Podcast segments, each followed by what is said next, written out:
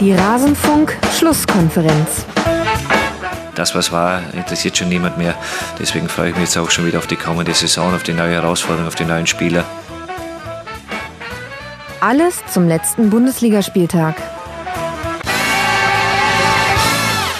Das, was war, das ist nicht mehr. Zumindest das, was die letzte Saison betrifft. Aber auf diese Saison wollen wir natürlich ganz genau schauen. Und damit hallo und herzlich willkommen in der Rasenfunk-Schlusskonferenz in einer besonderen Ausgabe. Hier hört ihr genau den Teil, den wir zu Eintracht Frankfurt zu besprechen hatten. Ich spreche jeden Bundesligaspieltag mit zwei Gästen und alle Spiele kommen zur Sprache. Das hier ist jetzt dann der Teil zu Eintracht Frankfurt, wie schon gesagt. Und alle anderen Spiele findet ihr auf rasenfunk.de nach jedem Spieltag in der Rasenfunk-Schlusskonferenz. Jetzt wollen wir uns anhören, was hatten wir zu Eintracht Frankfurt zu verzapfen und bitte.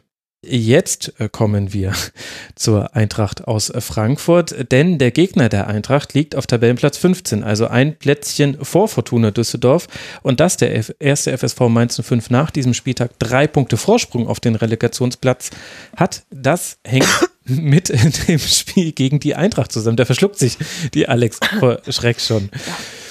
Und es ist so ein bisschen wie die ganze Zeit schon mit Eintracht Frankfurt. Unter der Woche gewinnt die SGE noch ihr Nachholspiel gegen Werder mit 3 zu 0 und jetzt wenige Tage später geht die Partie gegen Mainz mit 0 zu 2 verloren. Nia KT nach Ecke und Baku nach einem langen Ball und Fehler von Ilsanker machen für Mainz die Tore und viel gab es nicht als Antwort von Eintracht Frankfurt darauf. Alex, ich weiß, es ist die nervigste Frage, aber wie erklärst du denn diese Schwankungen, diese Inkonstanz bei Eintracht Frankfurt? Ich habe eigentlich nur noch eine Erklärung dafür und das ist Motivation. Ähm, weil es, es kann nicht sein, das, das zieht sich eigentlich schon die ganze Saison auch durch. Auch in der letzten Saison war es schon so, hm. dass äh, in Spielen, wo es äh, wo es heiß herging, wo es auf einmal die, die Euroleague-Nächte gab, wo es, äh, keine Ahnung, wo es, wo es auch wirklich die guten Sachen gab, da waren die Spieler motiviert genug so. Und jetzt hast du auf einmal Geisterspiele. Und das fing ja schon an mit unserem ersten Geisterspiel gegen Basel, ja. wo auf einmal eine Mannschaft auf dem Feld steht, die nicht läuft, die sich nicht wehrt, die die, die Tugenden, die sie in den großen Nächten an den Tag gelegt hat, äh, die man denen überhaupt nicht zutrauen würde, dass sie in der Lage sind, die auszupacken. Ähm, wir haben spielerisch auch nicht ganz so die großen Einkäufe gemacht. Ne? Also wir haben Leute verpflichtet wie ein Erik Durm, wie ein Dominik Kohr, wie äh, ja auch ein Stück weit ein bisschen So, wobei ich den ein bisschen ausklammern möchte, oder Bastost. Das sind alles keine Spieler, die, die ein großes fußballerisches Talent mitbringen, sage ich mal, sondern die, die halt auch irgendwie gerade ein Chor, ne, der kann gut kämpfen, aber äh, der bringt dann halt auch nicht so, äh, so das gute, das ist kein guter Kicker, wenn ihr versteht, was ich meine. Mhm. Ähm, so, und dann, ja, dann, dann kämpfen nicht alle so, als wenn es um wirklich viel gehen würde. Aber es ist auch keiner da, der eine spielerische Klasse mit reinbringt und äh, und im, im Spielaufbau mal irgendwie gucken würde, dass in der Offensive irgendwas geht. Und das ist halt einfach ein Punkt, der, der es mir noch schwerer macht. Ich bin nicht der Meinung, dass die Eintracht momentan oben reingehört und, und über die europäischen Plätze äh, großartig mitreden sollte. Das, das, da gehören wir genauso in diese Mittelfeld-Mischsuppe rein, wo, wo nichts Halbes und nichts Ganzes ist.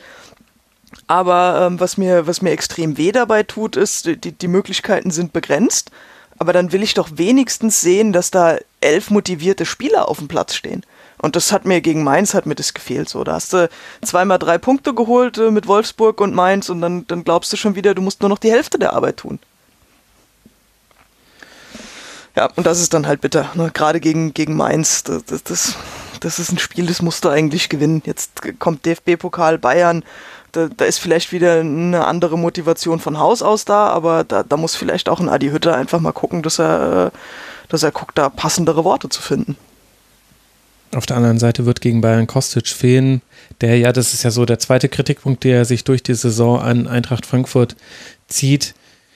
Im Grunde der ist, über den jede zweite offensive Aktion eingeleitet wird oder vorbereitet wird, was halt für den Gegner auch klar ist. Also da hat, da ist Mainz ins Risiko gegangen, da hat Mwene gespielt ähm, für Baku, der in der letzten, äh, in der letzten Partie da keine gute äh, Rolle gespielt hat. Habe ich übrigens vorhin gesagt, dass Paku das Tor gemacht hat? Es hat natürlich Kunde das Tor gemacht. Ich glaube, ich habe es vorhin falsch gesagt. Bin mir gerade nicht ganz sicher.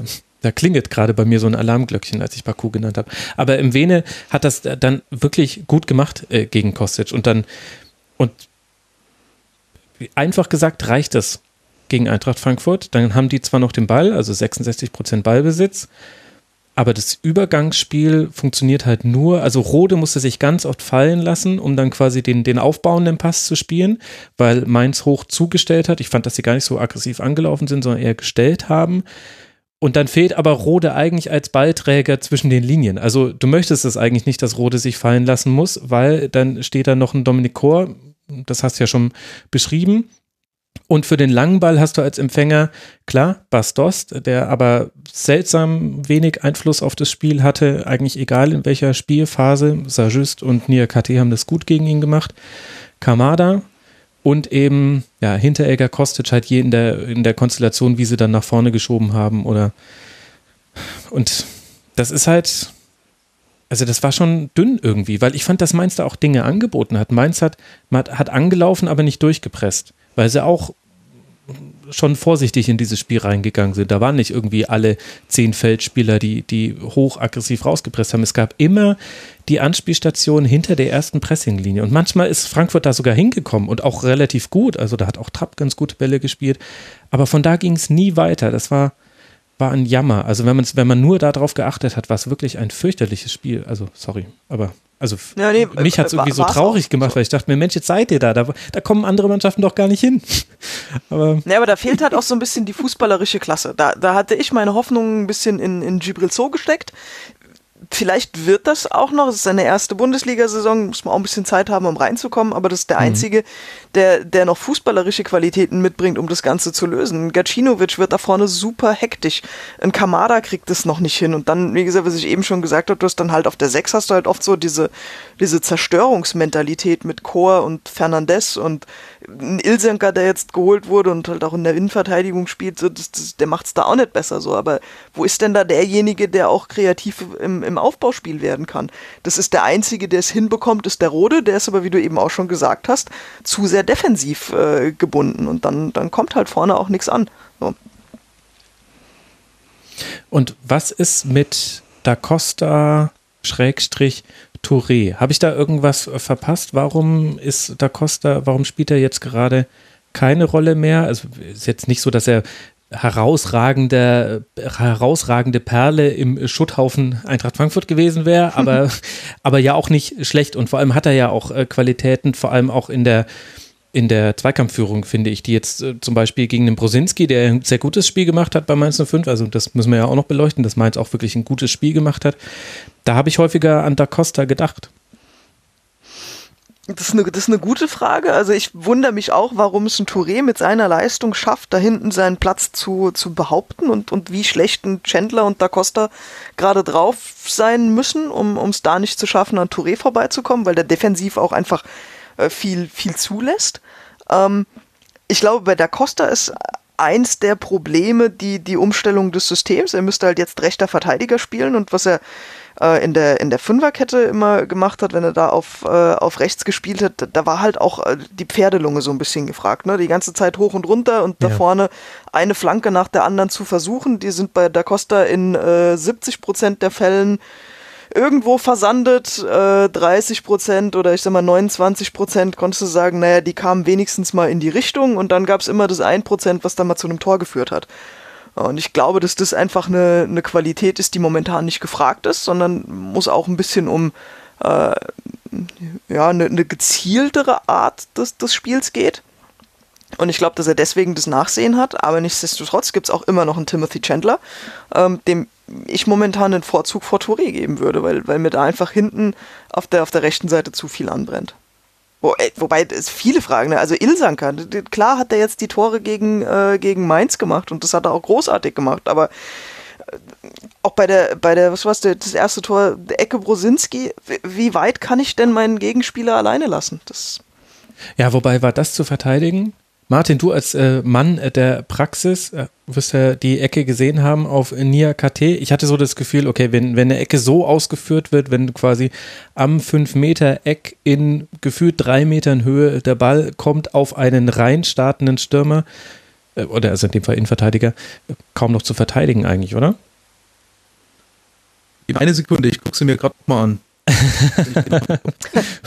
okay, so viel, so viel äh, dazu. Aber auf der anderen Seite fand ich äh, schon auch die Leistung von Mainz 05 bemerkenswert. Es ist ja auch nicht so, dass die jetzt irgendwie mit der breiten Brust von fünf Siegen in Folge äh, angereist wären nach Frankfurt, sondern im Gegenteil, man hat auch äh, zu Hause gegen Hoffenheim verloren in der letzten Woche und gar kein gutes Spiel gemacht. Gab viele Veränderungen, auch so ein bisschen jetzt wieder zurück zu einem, einem, also der Mix zwischen erfahrenen Spielern wie Öztunali und äh, Brosinski und eben äh, jüngeren Spielern, wie zum Beispiel Amoni äh, oder auch äh, Mwene eben auf rechts, der hat jetzt wieder besser gepasst. Und ich fand in diesem einen Spiel, dass da Mainz 05 auch relativ clever das ausgenutzt hat, was Eintracht Frankfurt anbietet aktuell. Also Ammonie war immer ganz gut anspielbar, Brosinski hat über den Flügel hinterhergeschoben. Sie haben auch gerne mal langer Ball auf Mateta, auch wenn das nicht immer dann auch zu einem Ballbesitz geführt hat, aber da war Mainz relativ humorlos, hat auch die Abstöße relativ häufig lang ausgeführt. Das sieht man ja heutzutage mit der neuen Abstoßregel gar nicht mehr so häufig in der Bundesliga. Also mein Eindruck, Alex, von Mainz 05 war, dass die auch wirklich ein gutes Spiel gemacht haben und deswegen auch Frankfurt genau da wehgetan haben, wo man halt Frankfurt gerade wehtun kann. Gebe ich dir, gebe ich dir vollkommen recht. Da, da, kommen wir eigentlich so ein bisschen zu dem Punkt, den ich eingangs gesagt habe, Motivation. Also halt, du hast halt einfach gemerkt, die sind rein, da geht es um was und genau so haben die das Spiel angenommen. Die haben nachher dann auch, äh, als Kunde reinkam, hast du das nochmal an mhm. ihm, fand ich äh, super deutlich gesehen. Da kommt jemand rein, der bringt ein bisschen Physis und Dynamik mit und, und da ist es halt auch echt abgegangen. Und das, das fehlt halt der Eintracht. Da ist keiner gewesen, der sich dagegen aufgelehnt hat. Da ist keiner reingekommen, der auch nochmal durch seine, durch seine Präsenz klar gemacht hat, wer hier das Spiel gewinnen will. Und das hat Mainz äh, deutlich besser gemacht. Und zurückzukommen zur Ecke. Ich vermute, Martin, du hast sie dir jetzt angeguckt. Kann man das verteidigen? Ja, kann man verteidigen. Ist, äh, Ilsanka positioniert sich da nicht so gut beim, äh, am, am, Gegenspieler. Also ähm, äh, Niakate hat, äh, hat einen geschickten Laufweg, aber er kommt jetzt nicht mit vollem Tempo. Und Ilsanka hat ihn in Manndeckung zu nehmen und ähm, in Niakate läuft erst zur Mitte und in dem Moment, wo Niakate zur Mitte läuft, setzt sich Ilsanka von ihm ab, weil er auf die nächste Bewegung reagieren will. Er, er schubst ihn sogar noch ein Stück von sich weg. Ja, und setzt sich dabei Richtung ersten Pfosten ab, sodass Niakate dann hinter ihm ist und nicht mehr seitlich. Das heißt, er hat keine Kontrolle mehr über ihn, was er macht. Er sieht ihn auch nicht mehr. Und dann in dem Moment, wo sie sich wieder annähern, kann Niakate deswegen kurz seine Hand auf äh, quasi Ilsanka in den Rücken legen und deswegen kann Ilsanka keinen körperlichen Kontakt zu ihm aufbauen und kann ihn nicht an diesem Kopfball stören. Das heißt, Ilsanka muss sich anders, im, im, im Anlaufen der Situation muss er sich anders positionieren auf Niakate, dass er, dass er besser Kontrolle über ihn hat und äh, mehr Druck äh, auf seinen Körper ausüben kann. Er darf ihn nicht hinter sich lassen. Gut, dann hätten wir das äh, auch äh, vom äh, Trainer geklärt, auch wenn das jetzt nicht gut für Stefan Ilsanker war, aber es gab ja auch das Spiel gegen Bremen. Das, die gute Nachricht ist ja, Alex, sieben Punkte Vorsprung auf den Relegationsplatz, damit wird Eintracht Frankfurt nichts mehr zu tun haben. Die schlechte Nachricht ist damit, es gibt auch nichts mehr, wofür man spielt. Und das, wenn wir deiner These von vorhin folgen, gegen die man nicht viele Argumente in dieser Saison heranführen kann, dann wird das jetzt aus Frankfurter Sicht mit den ausstehenden Spielen in der Liga jetzt noch gegen Hertha, Schalke, Köln und Paderborn, das sind ja jetzt auch nicht die Gegner, wo man mit der Zunge schneizt. Ja, gut, dann halt Netflix. ich ich habe noch eine Frage, ähm, weil, wir, weil wir über die fehlende spielerische Komponente gesprochen haben. Ähm, wie macht sich denn äh, der Guzman? Als ich als alter Swansea-Fan ähm, mochte ihn immer sehr gerne und das ist ja durchaus ein Mittelfeldspieler, der spielerische Komponente mit reinbringt. Wieso ist er immer meistens nur Ersatz? Das, das ist auch eine gute Frage. Der war äh, gerade in der Hinrunde komplett abgemeldet, war, glaube ich, noch ein bisschen verletzungsgeplagt. Ähm, ist jetzt eigentlich wieder da und wird auch regelmäßig eingewechselt, wenn er mit auf dem Spielfeld ist. Ich mag den unglaublich gern. Ähm, vor allen Dingen mag ich halt auch seine, seine Standards, seine Ecken. Ähm, ich freue mich immer, wenn er kommt. aber ich glaube, was ihm so ein bisschen, so ein bisschen abgeht, ist ja eventuell, also die, genau das, was ein, ein Chor oder ein Fernandez mit reinbringt, nämlich dieses, dieses Kämpferische, dieses Bullige. Und ich finde halt genau, das mhm. ist das, was uns fehlt. So, und wenn du aber mhm. auf der Doppelsechs zwei Leute aufstellst, dann hast du einen Rode, der kann kicken und grätschen. So, und dann stellst du dem jemanden an die Seite, der nur grätschen kann, dass du hinten noch deinen Abräumer hast. So, und dann nimmst du halt, fällt deine Wahl äh, momentan auf Chor. Wenn Fernandez fit ist, wählst du zwischen den beiden. Aber du würdest nie zwischen De Guzman und Rode wählen. Ähm, mir wird so eine, mhm. mir wird so eine, so eine Doppelsechs mit äh, Rode und de Guzman viel besser gefallen, weil das einfach eine deutlich höhere spielerische Qualität reinbringt. Ähm, aber wenn du halt, äh, ja, wenn du halt äh, hinten ein bisschen anfällig bist und immer so ein bisschen auf den sicheren Gedanke, dann willst du da hinten noch einen von den, von den, wie soll ich es nennen, Berserkern mit drin haben. Hm. Wobei das Chor ist auch, äh, Chor ist ein Spieler, den würde ich gerne mal im Training sehen für eine Weile, weil der hat den, den habe ich in seiner Anfangsphase bei Augsburg, habe ich gedacht, ich weiß nicht, ob das mal ein guter Sechser wird. So, der muss vielleicht eher Innenverteidiger spielen mit den Anlagen, die er hat. Und in Leverkusen hat er da eine Phase gehabt, äh, ich erinnere mich an, ein Spiel gegen, gegen Bayern, was Leverkusen gedreht ja. hat quasi. Mhm. Da, da war er auf einmal so pressingresistent, hat so verrückte Pässe gespielt, unter, unter Druck sich rausgedreht und Pipapo, wo ich mir so dachte, was? Wer ist das denn? Das ist Dominik Kor, das ist doch nicht Dominik Kor. So, was ist mhm. da los?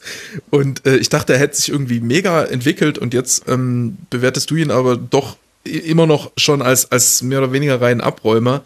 Ähm, ist irgendwie, ist irgendwie kurios.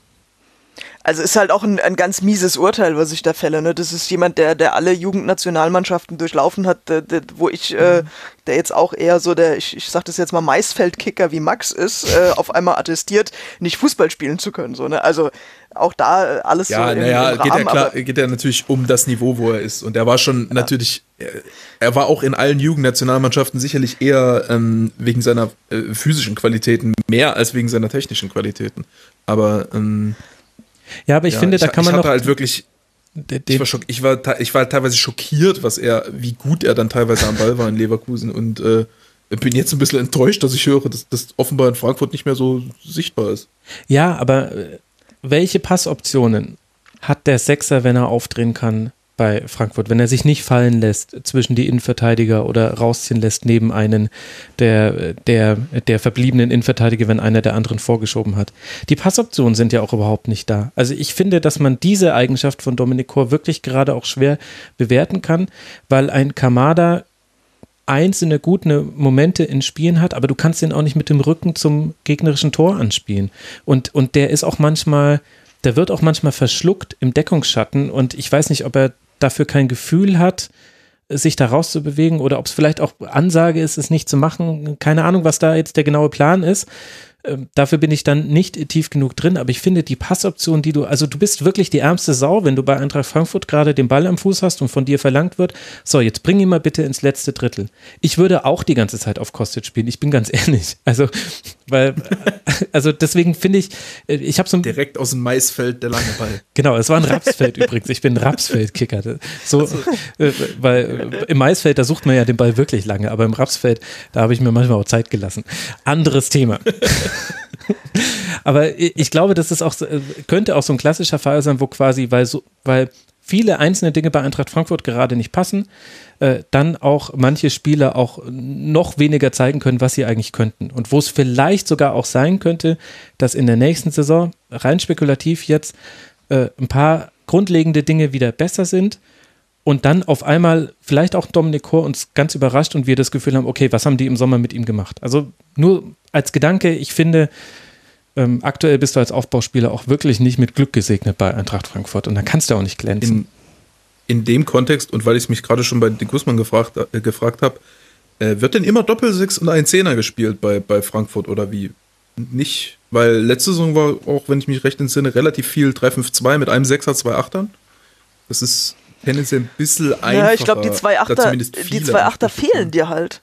Du hast, du hast da als Option hast du einen So, du hast einen Gacinovic, ähm, und du könntest einen Rode auf der 8 spielen lassen. Dann brauchst du aber, und das war auch meistens dann die Situation, dass du einen Fernandez auf die 6 alleine gestellt hast, ne? weil das ist halt einer, der, der läuft von links nach rechts und haut alles um, was ihm, was ihm entgegenkommt. Ähm, den hast du jetzt nicht mehr, die Option ist weg. Du hast einen Gacinovic, der viele lichte Momente hat oder immer in Folge zwei lichte Momente und in dieser Aktion der letzte Moment aber immer komplett für den Arsch ist. Ähm, und ein, So ist auch noch nicht, äh, ja, also der, der, der hat auch gute Ansätze. Du siehst auch, dass er, dass er äh, mit dem Ball am Fuß was machen kann. Aber da kommt, da kommt auch noch nicht so die Lösung. Und deswegen ist momentan eigentlich schon eher das Mittel, dass du, dass du die Kombination äh, Rode und ja, meistens halt Core auf der Doppel-6 hast. So, und dann hast du halt davor, was hast du an Anspielstationen? Du könntest einen Ball auf Dost spielen, der schon in der Lage sein sollte, den zu halten. Wenn der dann aber äh, mit Silver jemanden an seiner Seite hat, der meistens nicht da ist, wo er dann sein sollte, nämlich, keine Ahnung, in der Verlängerung vom Kopfball irgendwie präsent sein sollte, dann, dann landen die Baller, Bälle alle im Nimmernsland. Es könnte auch sein, also äh, Frankfurt stellt, glaube ich, hin und wieder nach Rückstand ähm, auf sowas um. Also äh, gegen Ende des Spiels hat man das dann manchmal, dass äh, das dann eher mit klassischen Achtern gespielt wird und vor allem nur noch eine Sechs, also die Doppelsechs wird dann aufgelöst. Das kommt aber halt mit dazu. Eintracht Frankfurt ist die Mannschaft, die nach Paderborn am häufigsten mit 0 zu 1 zurückgelegen ist in den bisherigen 30 Spielen, nämlich 22 Mal. Äh, nee, 21 Mal, Entschuldigung. Wow. Paderborn war 22 Mal. Mhm, genau, wow, habe ich mir auch gedacht, als ich das gesehen habe. Dann wird es halt auch wirklich schwierig. Das verändert ein Spiel dann schon sehr. Und dann hatte ich manchmal das Gefühl, aber das ist jetzt eher ein Gefühl, weil äh, zu viele Fußballspiele zu, geguckt, äh, da ist manchmal schwierig zu trennen, was habe ich jetzt wo gesehen. Aber ich habe manchmal das Gefühl, dass dieser Halbraum, also der ist ja wichtig im Aufbauspiel für Frankfurt. Man spielt da quasi den Ball hin, der dann auf den Flügel geklatscht gelassen wird. Also das ist oft so ein Zickzack-Muster nach vorne. Irgendwie von Rode lässt sich äh, auf die links, äh, äh, linke Dreierreihen äh, Position fallen, weil Hinteregger schon vorgeschoben hat, spielt den Ball auf Kostic, der lässt auf Hinteregger ähm, klatschen und dann geht Kostic aber vertikal nach vorne. Das, das, ist jetzt so einer, einer von den Aufbauen, wie man ihn jetzt ganz häufig schon gesehen hat bei Eintracht Frankfurt, was aber auch die Gegner alle wissen. Und vielleicht musst du dafür diesen Halbraum auch frei halten von Achtern, dass dir da keiner in der Linie steht. Weiß ich jetzt nicht, ist nur ein Gedanke, müsste man mal näher drauf gucken. Mm, ja, ist potenziell, ist, ist potenziell die Schwierigkeit vom 3-5-2, das stimmt. Also ähm, haben wir, wir haben jetzt gerade zu, zu Beginn der Rückrunde viel Treffen 2 gespielt, da wollten wir gerade diese äh, Konstellation, weil dann der Stürmer ja sehr gut auf den Achter klatschen lassen kann, aber durch die Konstellation wird das relativ eng. Also man muss das ziemlich, quasi, wenn man es gut ausspielt, ist es top, aber man muss es auch gut ausspielen. So ja. Vor, Nachteil 50-50, je nachdem, wie gut man es hinbekommt.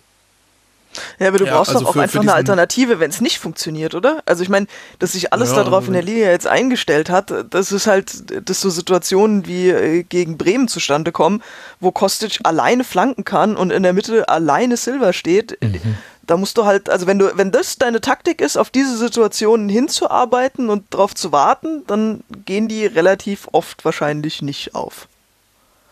Ja, das, das stimmt.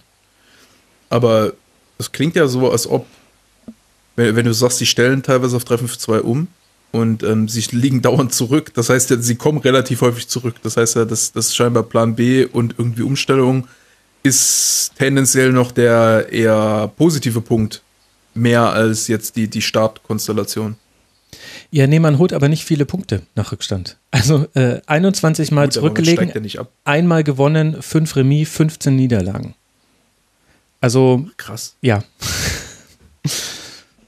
Also bis jetzt, ne? weißt du, wenn du deine Saison hier mir, anguckst das, und im Kopf. Ich war mir des Ausmaßes denkst, der ja. Frankfurt-Saison nicht so ganz gut. Aber wie sind ich mir auch nicht. Weil sie immer gegen die richtigen Leute dann doch gewonnen haben. Äh, also wenn du denkst, die Saison läuft nicht also geil und dann kommt jemand und legt dir so Statistiken ja, hin und du siehst, also die, die, läuft die, nicht Zahlen, nur nicht geil, die läuft scheiße. Wenn, wenn, du mir jetzt die Zahlen gesagt hättest, hätte ich gesagt, okay, die sind 17. Ja, ja, aber halt sechs Punkte gegen Werder, sechs Punkte gegen Paderborn. Mhm.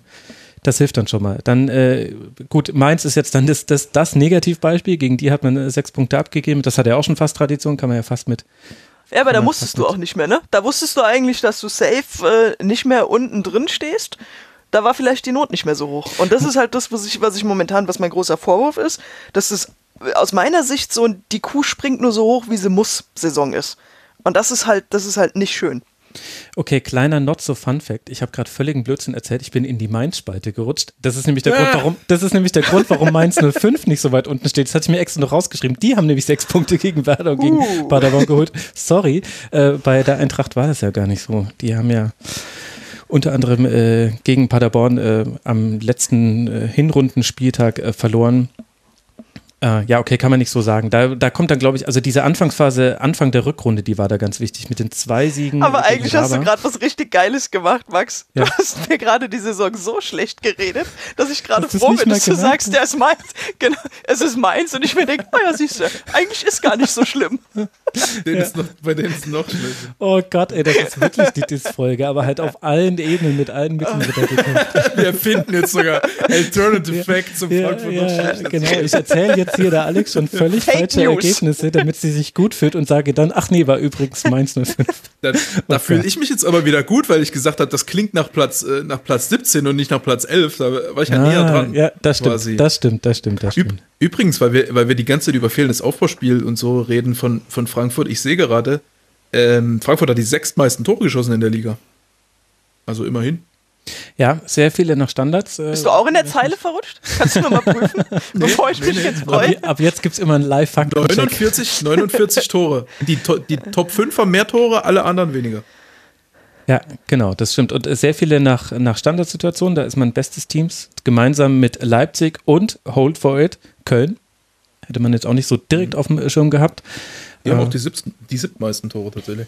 Genau, aber das Problem sind halt einfach die 55 kassierten Tore. Also, weil 49 erzielte ist ja eben sehr gut. Und, und interessanterweise ist da Eintracht Frankfurt auch nach Standards anfällig. Also es ergibt nichts bei Eintracht Frankfurt Sinn. Sagen wir es auch einfach mal, wie es ist. Wirklich, egal was du dir anguckst, es gibt immer noch quasi die andere Zeit, die genau das Gegenteil behauptet. Also deswegen, naja. Ja, ich glaube, man kann Frankfurt darauf runterbrechen, dass sie einfach gut flanken. Oder viel, das ist viel, viel flanken. Sie flanken viel und Kostic flankt auch, ja, okay, er hat eine ganz gute Quote. 40 Prozent seiner Flanken kommen an. Das ist überragend im ligaweiten Vergleich. Aber auf wen sie dann ankommen und wie, anderes. Da gab es da gab's zur HSV-Zeit noch Zahlen. Ich glaube, da hatte Kostic mal irgendwie in, in, in einer Saison irgendwie 70 Flanken und daraus ist irgendwie ein Tor mhm. zustande gekommen oder sowas in der Größenordnung. Ich weiß es nicht mehr genau, aber es war eine relativ krasse Zahl. Da hat er sich äh, schon ein bisschen weiterentwickelt. Ja, absolut, muss man sagen. Auch der Zeitpunkt, zu dem er die Flanken nimmt, ist jetzt irgendwie ein anderer geworden. Und aber trotzdem noch ganz viel blind. Also beziehungsweise er guckt quasi immer er guckt sehr früh, wohin er flanken möchte und ab dann guckt er nur noch auf den Ball. Mhm. Das ist echt interessant. Aber man weiß ja auch, habe ich äh, irgendwann mal gelernt in einem anderen äh, Podcast oder was, eine Doku, keine Ahnung, äh, dass äh, diejenigen erfolgreicher sind, die im Moment des Passes oder Schusses auf den Ball gucken und nicht auf das Ziel ihres Passes oder Schusses. Habe ich mal irgendwo gesehen. Gut. Mm, ja, ist diese Neuroathletik. Genau, genau. Macht das, macht das viel. Achso, da, darauf bezieht sich auch. Äh ja, habe ich selber mal, habe ich selber mal getestet. Also äh, ich, ich, wurde da selber mal von Lars Lienhardt, dem Neuroathletik-Guru, mal drauf trainiert, mal auf den Ball zu gucken. Und das äh, war relativ spektakulär, weil ich dann quasi, das ist gar nicht so einfach, weil man, man hat ja so Bewegungsabläufe einstudiert und normalerweise guckst du, wenn du schießt, den Ball hinterher mhm. und du nimmst normalerweise deine, deine Augen hoch, bevor du den Ball triffst, um den Ball hinterher zu gucken. Und weil du denkst, du weißt, wo der Ball ist. Und wenn du es wirklich schaffst, äh, in, also in dem Moment, ich habe quasi auf ein, ich hab ein, auf ein Kreuz an der Wand geschossen. Und in dem Moment, wo ich das erste Mal wirklich gemerkt habe, ah, okay, jetzt habe ich den Ball wirklich gesehen, als ich ihn getroffen habe, dann habe ich danach hochgeguckt, als der Ball quasi schon kurz vor der Wand war, habe ich den Ball erst wieder gesehen und genau das Kreuz getroffen Ach. aus zehn Metern oder so. Also das ist wirklich, das ist ein interessanter äh, Effekt, dass du halt automatisch dein, dein Bewegungsablauf, ähm, dein Bewegungsablauf adaptiert besser weil du genauer weißt, wo der Ball ist. Man denkt immer, man weiß ungefähr, wo der Ball ist, aber man weiß es eigentlich nicht genau. Und deswegen hat man Ungenauigkeiten, wie man den Ball trifft. Und wenn man genau weiß, wo der Ball ist, dann macht man automatisch einen besseren Bewegungsablauf und trifft den, trifft den Ball besser. Ich glaube, Messi macht das auch immer bei seinen. Genau, Messi guckt immer, wenn Messi drauf. abschließt, der ja. Sieht, genau. Genau, da habe ich das auch gesehen. Es könnte sein, dass es in Vorbereitung auf das Holger Bartstuber Tribünengespräch war, weil nämlich Holger Bartstuber, also ich habe mir von dem dann viele Szenen bei Weißscout angeguckt und da ist mir das aufgefallen, dass der es auch nicht, im, mhm. nicht so komplett sklavisch immer macht. Ich glaube, es gibt auch den Querpass zwischen zwei Innenverteidigern, wo man auch mal äh, entspannt dem Innenverteidiger in die Augen gucken möchte. Man möchte, ja, keine Ahnung. Ähm, aber äh, der hat es nämlich unter Van Gaal, glaube ich, auch äh, relativ, äh, also ist äh, relativ gut gemacht. Hat er auch, hat er da Freistöße geschossen sogar in der Zeit? Ja, also Ecken Nein. hat er, glaube ich, manchmal geschossen.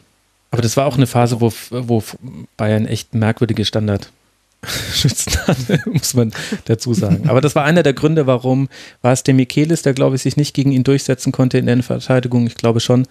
Ähm, der hat nämlich genau sowas nicht gemacht und auf sowas hat Van Traal ganz genau geachtet. Also ich glaube, daher hatte okay, ich das. Interessant. Na gut. Na, in der Anwendung, in der Anwendung im Spiel ist es immer so eine Sache, weil es halt häufig musst du wirklich im allerletzten Augenblick eine Passentscheidung noch ändern, based on mhm. was der Gegenspieler macht. Ja, wenn, sagen wir mal, ich will links am Gegenspieler vorbeispielen, dann muss ich den Gegenspieler beachten, ob er nicht noch einen Pass, ob er nicht noch einen Schritt nach links macht. Und dementsprechend habe ich gar nicht die Zeit, auf den Ball zu gucken. Dann würde ich zwar einen, eventuell eine, eine, einen sehr, sehr guten Pass spielen, also einen sehr, sehr gut, einen sehr, sehr technisch sauberen Pass spielen, der aber einfach genau der Pass ist, den der Gegner abfangen will. Und dann hilft es mir nicht mehr. Aber mhm. Kostic ähm, äh, sorgt halt dafür, dass er genug äh, äh, Zeit hat, äh, dribbelt erstmal, geht ein bisschen vom Gegenspieler weg und guckt dann in dem Moment auf den Ball, wo, wo er halt weiß, ich werde jetzt nicht mehr attackiert und wenn du halt ja. drüber, wenn du halt einen hohen Ball in die Mitte äh, bringst, dann, dann wird es ja auch nicht, ähm, wird der ja auch nicht abgefangen in dem Sinne. Ja, und der zieht ja im Grunde was, zwei Drittel seiner Flanken um den Gegenspieler außenrum. Das heißt, da, da ja. weiß er dann eigentlich, er hat durch den Geschwindigkeitsvorteil hat er meistens äh, den Platz, quasi die Flanke zu spielen. Und dann weiß er, wenn ich die leicht anschneide, dann kann er die nicht verteidigen, weil ich bin ja bin ja schon den entscheidenden halben Meter weg. Deswegen kann er sich darauf konzentrieren. Mhm. Gut, schön, wie wir immer vom Allgemeinen ins Detail kommen, aber wir müssen wieder zurück ins Allgemeine. Für Mainz 05 geht es jetzt nämlich noch weiter. Die Saison ist ja noch nicht vorbei. Drei Punkte Vorsprung sind es. Man spielt jetzt noch gegen den FC Augsburg. Das ist die nächste Partie am 31. Bundesligaspieltag. Ganz wichtig, denn danach sind äh, die Gegner Dortmund, Werder, ebenfalls natürlich wichtig, und Leverkusen. Also mit Augsburg und vor allem Werder noch zwei wichtige Spiele für Mainz 05 und bei Eintracht Frankfurt hatten wir ja schon festgehalten, dass das eher Netflix nahe, liegt.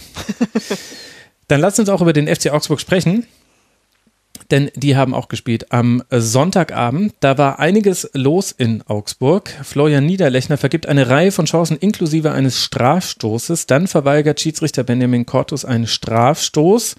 Modest trifft in der 85. Minute, aber Max gleicht in der 88.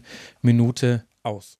Und damit endet unser Teil zu Eintracht Frankfurt aus der dieswöchigen Rasenfunk-Schlusskonferenz. Wenn euch auch die anderen Spiele interessieren oder der Schwerpunkt, den wir reihum auf jeden Verein einmal legen in der Bundesliga-Saison, nein, sogar häufiger als einmal, dann könnt ihr gerne auf rasenfunk.de mal in die aktuellste Schlusskonferenz reinhören. Es gibt außerdem noch das zeitlose Tribünengespräch und immer wieder Kurzpässe im Rasenfunk findet also jeder etwas, der sich für Fußball interessiert und der Lust auf das Medium Podcast hat. Ich danke für eure Aufmerksamkeit, würde mich freuen, wenn ihr auch an anderer Stelle mal reinhört. Bis bald mal wieder hier im Rasenfunk. Macht's gut.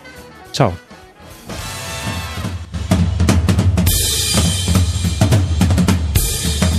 Das war die Rasenfunk-Schlusskonferenz. Wir gehen nun zurück in die angeschlossenen Funkhäuser.